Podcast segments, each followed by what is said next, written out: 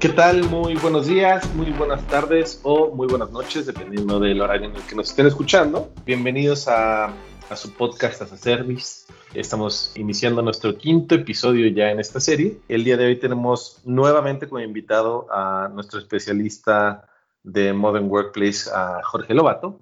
Y el día de hoy vamos a estar platicando sobre el famoso tema de phishing. Y aquí queremos eh, empezar con esta primera pregunta hacia Jorge. Jorge, bienvenido y muy buenos, muy buenos días. ¿Cómo podríamos o cómo podemos protegernos contra los famosos ataques de phishing?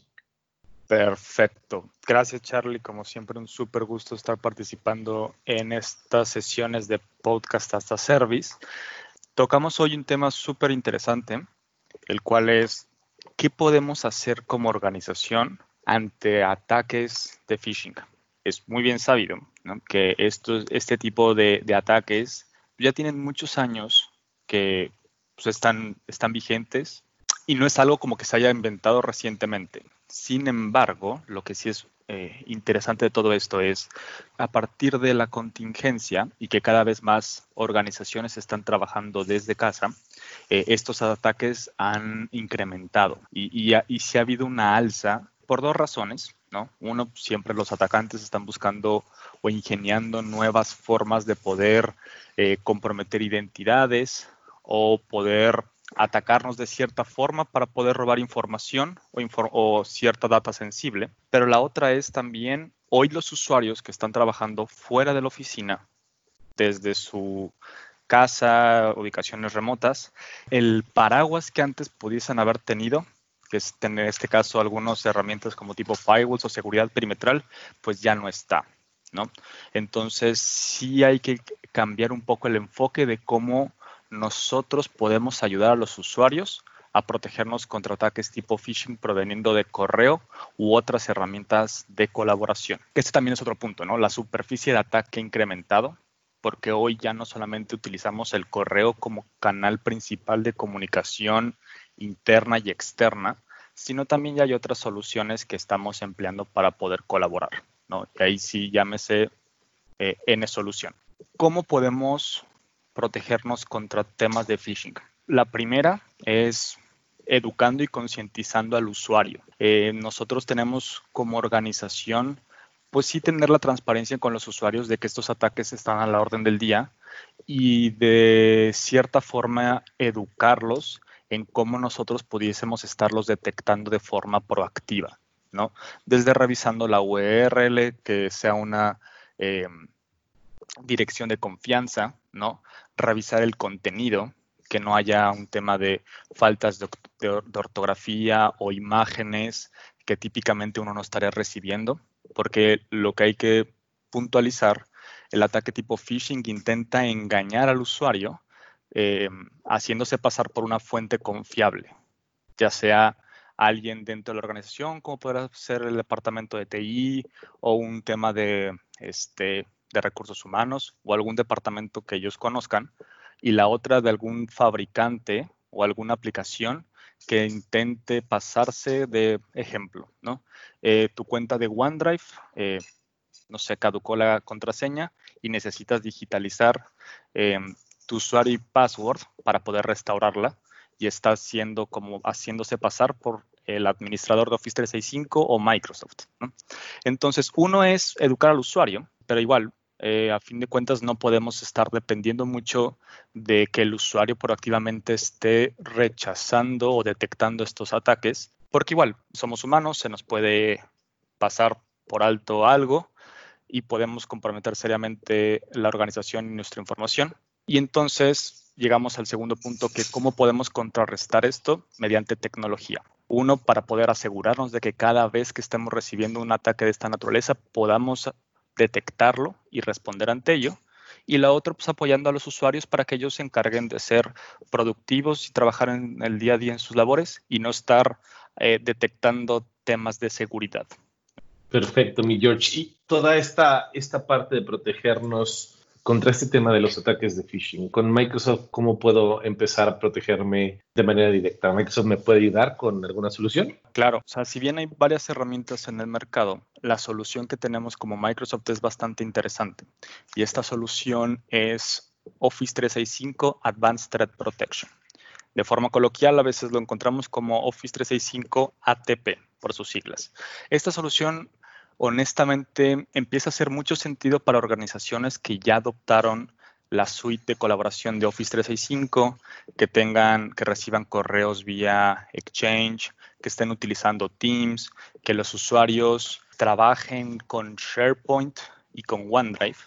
Y, lo mismo, ¿no? Que reciban eh, documentos vía Excel, vía Word, vía PowerPoint, porque lo que hace esta herramienta es, eh, es una solución digamos que nativa de Office 365, viene ya como embebida en la solución. Entonces, que Office 365 ATP lo que hace es actúa sobre, el, sobre la plataforma de Office 365 y cubre a los usuarios no importa en dónde estén. Entonces, ¿cómo actúa esta solución o qué hace? ¿O cómo nos puede ayudar a prevenir ataques de phishing? Lo que hace es se configura a nivel tenant, lo cual es interesante porque no requiere instalación de agentes eh, en alguna máquina o en los dispositivos donde trabaja el usuario, sino que esa seguridad acompaña al usuario en donde esté.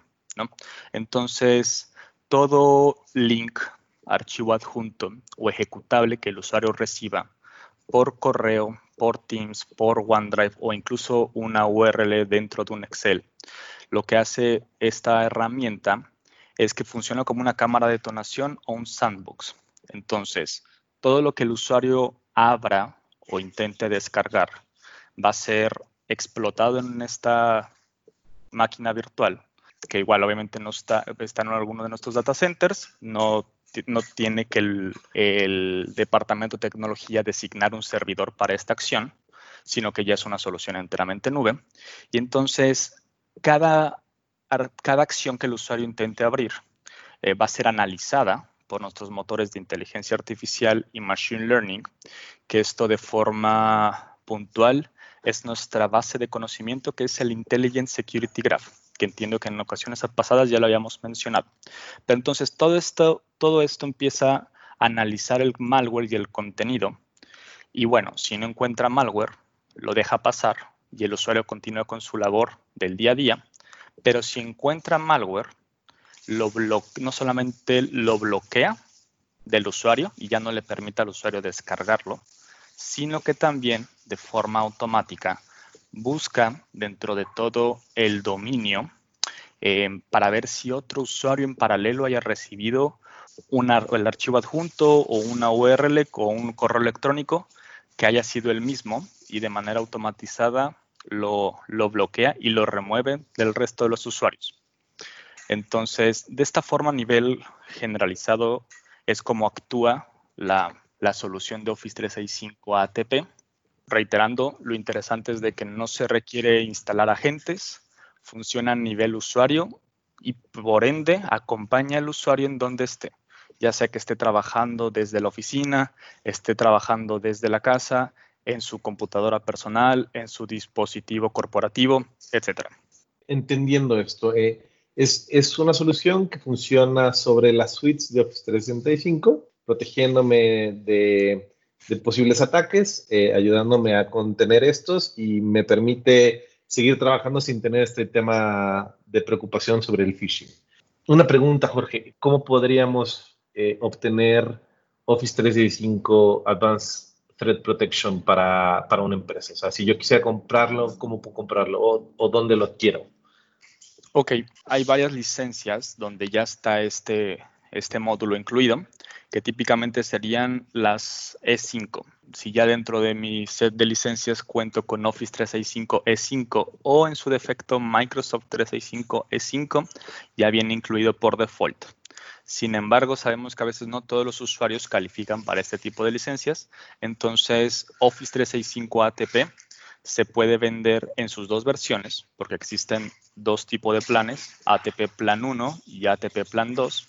Eh, en un momento igual podemos ver las diferencias, pero esto se puede adquirir como un add-on. Entonces, si yo tengo licenciamiento de Office 365 tipo E1 o E3, no necesito crecerlo a E5, simplemente puedo adquirir esta licencia como un add-on y la asigno al usuario con la licencia pertinente. Igual, este tipo de licenciamiento eh, o este tipo de producto califica y está disponible en varios esquemas de licenciamiento, desde Open, MPCA, Enterprise Agreement y CSP, el Cloud Service Provider. Entonces hay una amplia gama de cómo yo puedo adquirir este producto. Mencionabas eh, que esto lo puedo tener si ya tengo las suites de E5 y si tengo alguna otra suite que no sea E5, mencionabas tú E1, E3, eh, lo puedo tener como add-on. Eh, pero también puedo meterlo dentro de los productos de business, ¿correcto? Correcto. También para toda la gama business se puede adquirir esto como un add-on. Así es. O incluso si solamente hubiese, solo tuviésemos la licencia de, de buzón de correo, ¿no? Change Online, también puede actuar sobre esto, ¿no? Perfecto. Listo, a ver, eh, mencionabas unas cosas interesantes que no, no me gustaría dejar pasar. ¿Cuál sería la diferencia que existe entre el plan 1 y el plan 2? Ok, perfecto. El plan 1, a fin de cuentas, nos va a proveer toda la seguridad, ¿no? La parte de safe attachments, safe link, anti-phishing policies y que todo esto actúe a nivel eh, Exchange Online, Teams, OneDrive, SharePoint y dentro de la paquetería de Office. El plan 2 incluye algunas funcionalidades eh, más avanzadas eh, y depende un poco ya las características o requerimientos de cada empresa.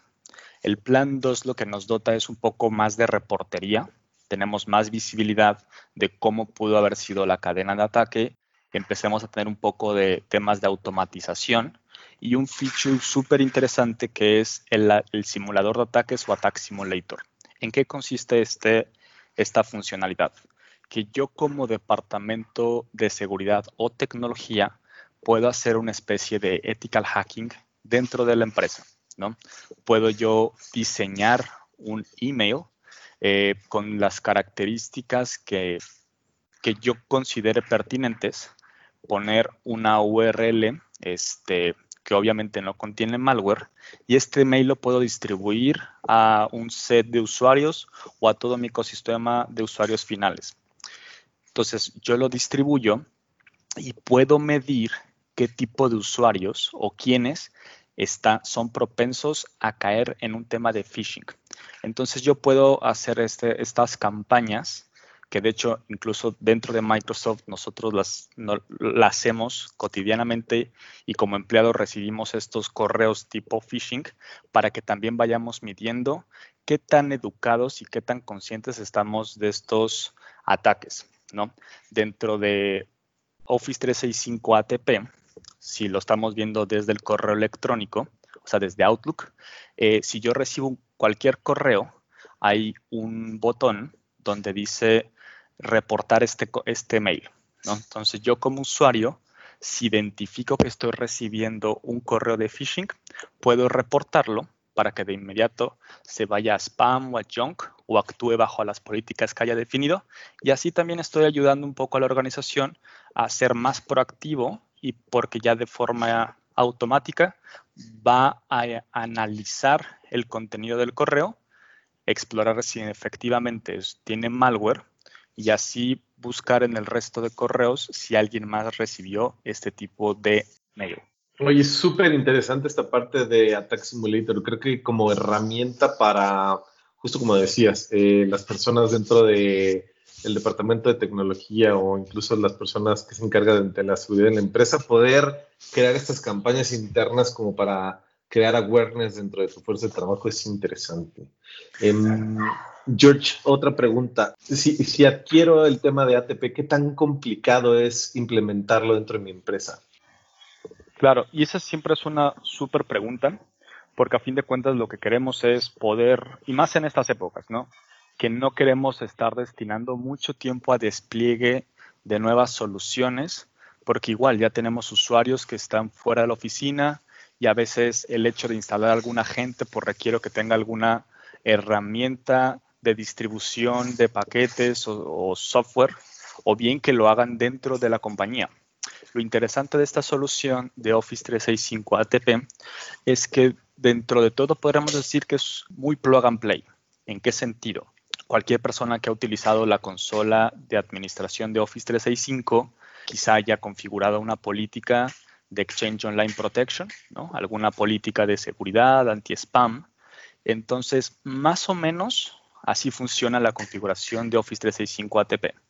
Se configura a nivel tenant, solamente se habilitan las políticas de seguridad que uno vaya necesitando y en automático esto se despliega para el resto de los usuarios.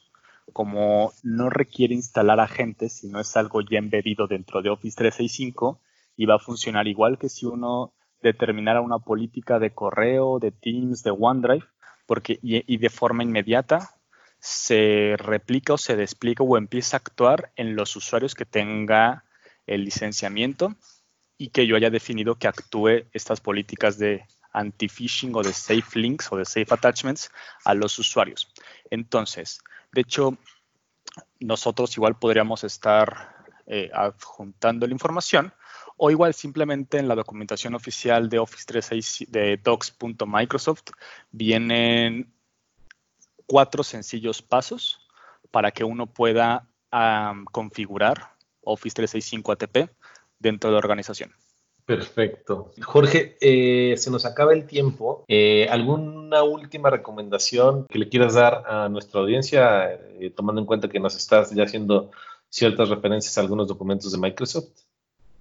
claro, sí. De hecho, si bien ahorita tocamos el tema de phishing y ya vimos cómo pudiésemos empezar a contrarrestarlo y actuar sobre él, pues igual hay muchos otros temas que uno pudiese estar considerando para armar un plan de seguridad. Y de hecho hay un documento súper interesante, es bastante breve y conciso, y tal cual se llama cinco pasos para poder armar un plan de seguridad.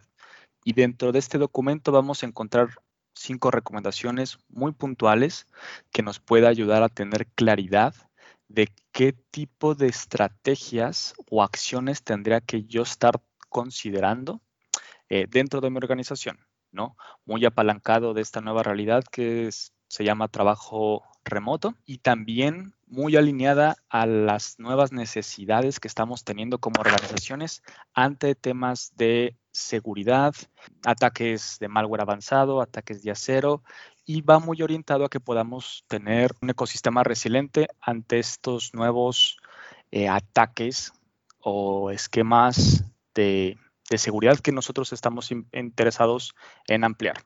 Entonces, les recomiendo mucho que puedan revisar y descargar este documento. Creo que puede ser bastante interesante y de ahí posiblemente salgan algunas cosas que uno pudiese estar tomando en cuenta a corto, mediano y largo plazo dentro de su organización.